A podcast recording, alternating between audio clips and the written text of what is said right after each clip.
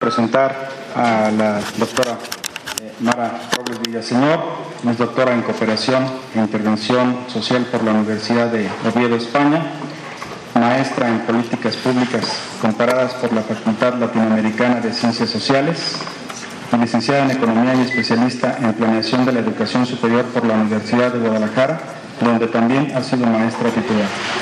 Ha ocupado cargos como directora general de la Escuela de Administración Pública del Gobierno del Distrito Federal, asesora de la Contraloría General del Gobierno del Distrito Federal, directora del Centro de Estudios Estratégicos para el Desarrollo de la Universidad de Guadalajara y ha sido diputada en la 56 legislatura coordinando la reforma eh, a la ley del servicio profesional de carrera para los servidores públicos del Distrito Federal ha coordinado diversas publicaciones sobre administración eh, pública y actualmente se desempeña como secretaria de Educación del Distrito Federal. Le damos la más cordial bienvenida y le cedemos el uso de la palabra.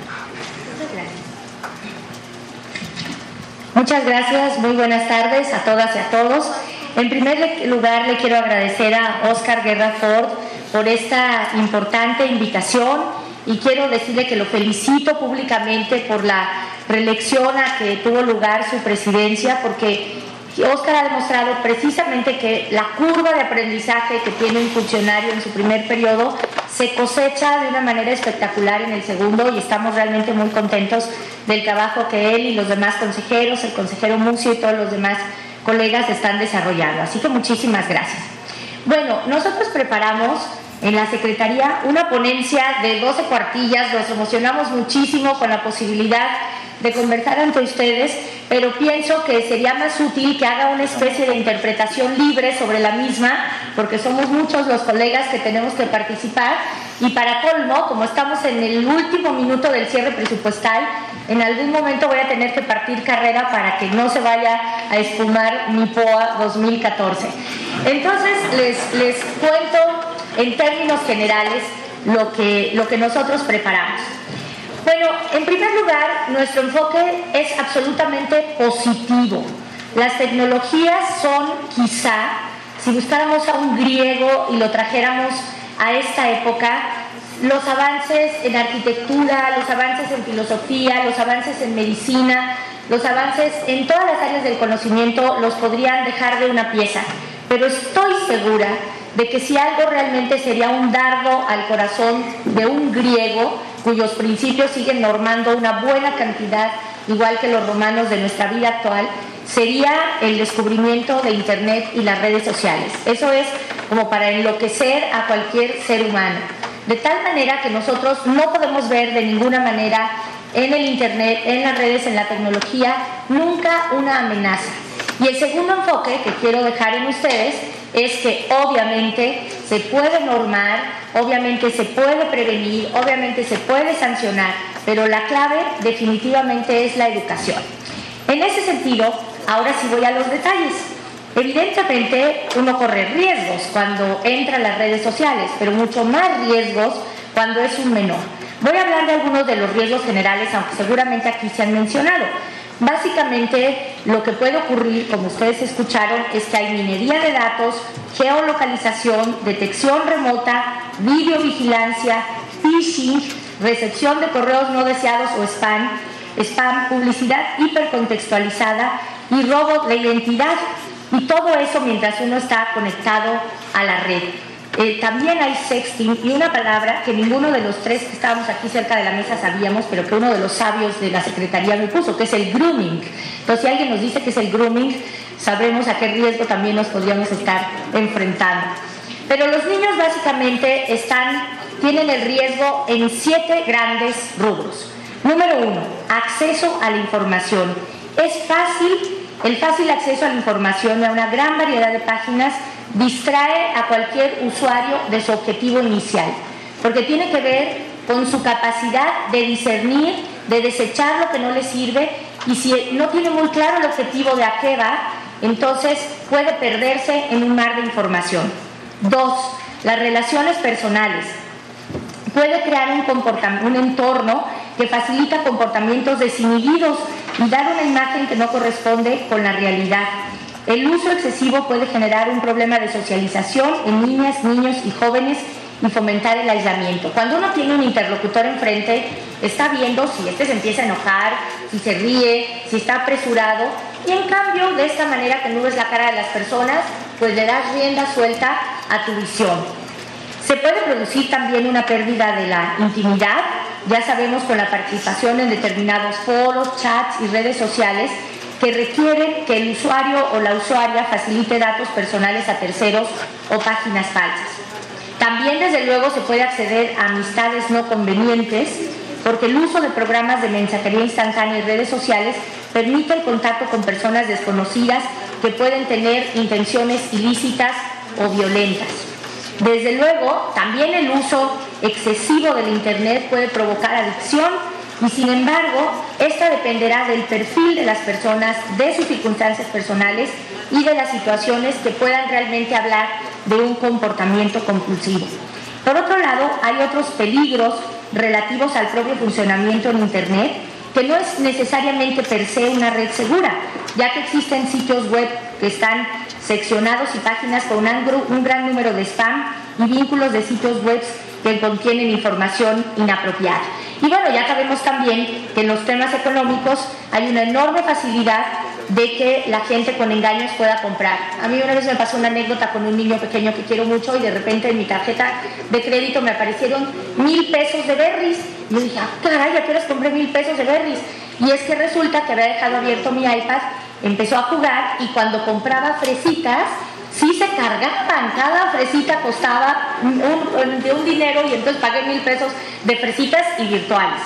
Y imagínense, pero ¿cómo? Pero pensemos también en que los niños tienen derecho a jugar y a divertirse y a entretenerse en esto. Ah, no quiero no darle el crédito a quien elaboró este cuadro, que es precisamente el resultado del Taller de Prevención del Delito Cibernético de la extinta Secretaría de Seguridad Pública Federal, y aquí está el vínculo electrónico. Eh, pero nosotros, nuestros padres, ¿cómo se divertían? Pues se divertían en las fiestas, todavía en los pueblos aquellos que daban vueltas alrededor del kiosco, quizá a otro sector le tocaron las fiestas de los clubes de leones, a otro sector les tocó el boom de las plazas comerciales, donde hay cine y tal. Y los chicos ahora están socializando sobre todo en Internet. Y es una cosa impresionante que a veces estando las personas en el mismo lugar, se están mandando mensajes y la verdadera conversación está meta, o sea, está abajo de la mesa y no de lo que se está diciendo enfrente. Por cierto que es un recurso también muy utilizado por los políticos. Pero ¿en qué radica la verdadera popularidad de las redes sociales? Nosotros pensamos que hay tres razones por las que las redes son tan atractivas y son tan socorridas para los menores. En primer lugar, porque las redes sociales, aunque no es en estricto sentido, pero en general son gratuitas o sigues un ritual muy sencillo y puedes acceder a ellas.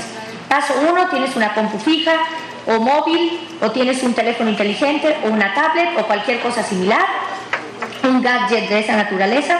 Paso dos, tienes conexión a internet a través de un plan tarifario o los chicos son listísimos cuando quieran meterse a una red wifi y no saben cómo, pídanle a un niño, él lo va a poder hacer instantáneo porque son nativos digitales, nosotros somos migrantes digitales. Y paso 3, crear su perfil, paso 4, invitar a los amigos y paso 5, alimentar o postear. Entonces es muy fácil. A veces elegir a un amigo o una amiga en el salón de clases tiene otras dificultades y sin embargo por esta vía es relativamente sencillo. En segundo lugar, lo que ya decía, son espacios que bajan muchísimo el nivel de inhibición. La gente puede decir cosas de las que no necesariamente se responsabilizaría si tuviera alguien enfrente, hace que la gente sueñe, hace que la gente se vaya creando expectativas y también que exprese sus opiniones de manera muy, muy espontánea. Claro, alguien puede decir, claro, fomenta la libertad de expresión, sí, pero también puede generar que la gente diga cosas o haga cosas que no haría si tuviera enfrente a alguien de carne y hueso. Pero en otra de sus virtudes, las redes permiten conocer virtualmente y establecer contactos con personas que no tendrías acceso. Yo acabo de ir a la Conferencia Mundial de Ciudades del Aprendizaje en Beijing y era tremendo porque con estos signos, ya saben, es muy complicado. Y sin embargo, inmediatamente preguntaba quién tenía WhatsApp y entonces cuando todos tenían WhatsApp te podías comunicar por esa vía y te igualaba, o sea, la tecnología iguala y facilita la comunicación. Entonces, por eso también es tan atractivo. No voy a... ¿Cómo conciliar entonces estas grandes virtudes de participar en las redes sociales, este potencial que le permite a los niños, a los adolescentes desarrollar capacidades tecnológicas, eh, cognitivas, psicoafectivas, con los riesgos a los que están expuestos?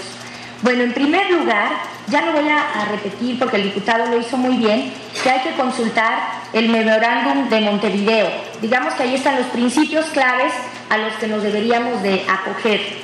Pero, insisto, lo más importante es tener un enfoque positivo del tema, dejando claro que el acceso a las redes sociales en Internet es una increíble oportunidad para el ejercicio de los derechos, que sin duda contribuye al desarrollo integral de los menores y de los adolescentes, justo en la dimensión que propone la Convención de los Derechos de los Niños, en el aspecto físico, social, material, espiritual, moral, pero sin que perdamos de vista los riesgos. Pero es muy importante no sobredimensionar los riesgos y entonces pensar que le tienes más miedo a que tu hijo esté frente a una computadora o frente a un teléfono celular a que se anduviera corriendo por la calle.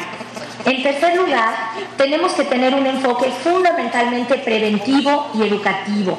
Tenemos que dejarle claro a los niños con información que hay ciertas prácticas que son intolerables porque constituyen algo que atenta contra su integridad física o moral o mental y que hay otras cosas que son definitivamente delitos. Eh, ahí recomiendo seguir viendo el memorándum de Montevideo. Entonces, lo que sí me voy a permitir leer es justamente cómo proponemos que la educación sea el abordaje. El abordaje educativo debe vislumbrarse estrictamente como la necesaria educación de los usuarios para prevenir riesgos y para aprovechar al máximo las ventajas de la sociedad de la información.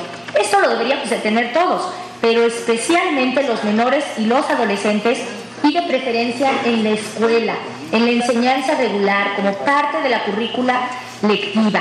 De esta manera, a los niños y a los jóvenes se les inculcaría la comprensión del espíritu de la protección de su vida privada y de la de los demás, del uso responsable y seguro del Internet y de las redes sociales, y que efectivamente vean a Internet no como un espacio anárquico, sino como un espacio que tiene normas y que tiene reglas para sacarle el mejor provecho.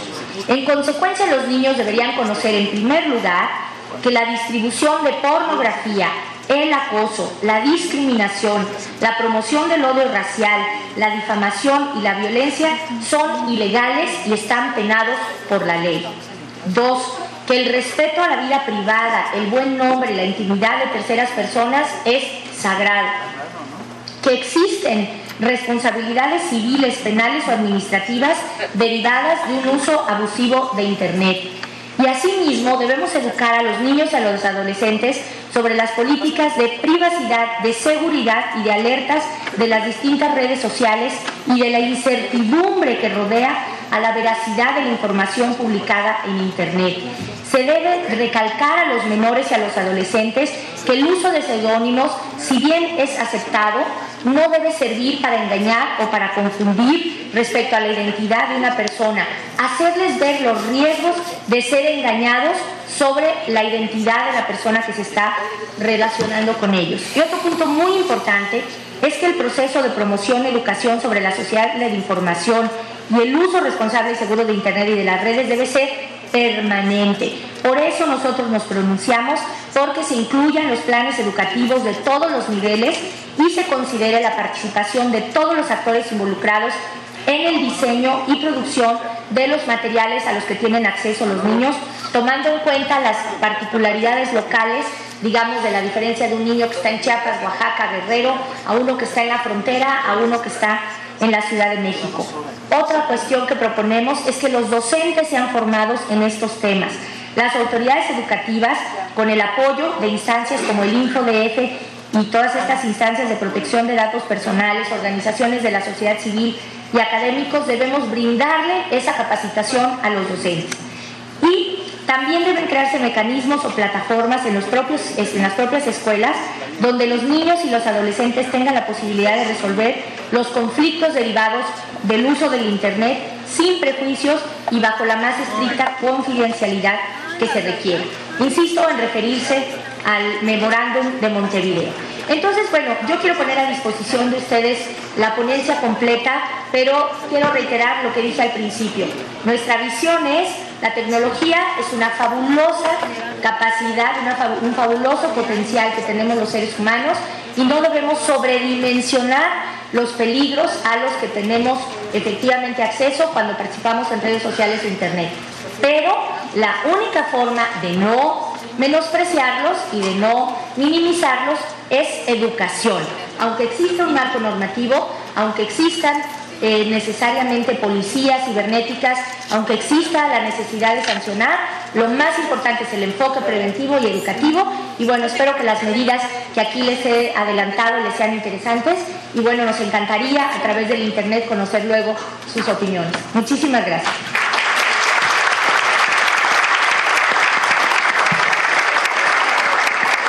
Interesantísima ponencia de la doctora Mar Robles, que la podríamos concluir en tres pasos, como tomando sus palabras. Paso uno, educación. Paso dos, educación. Paso tres, educación. No tengamos miedo al tema de las redes sociales. Eh, yo invito a mis compañeros comisionados, no voy a dar, no decir quién para que no exponga el tema de datos personales, que no están conectados a las redes sociales que lo hagan, que no le tengamos miedo, pero que cuidemos los datos que subimos. Este,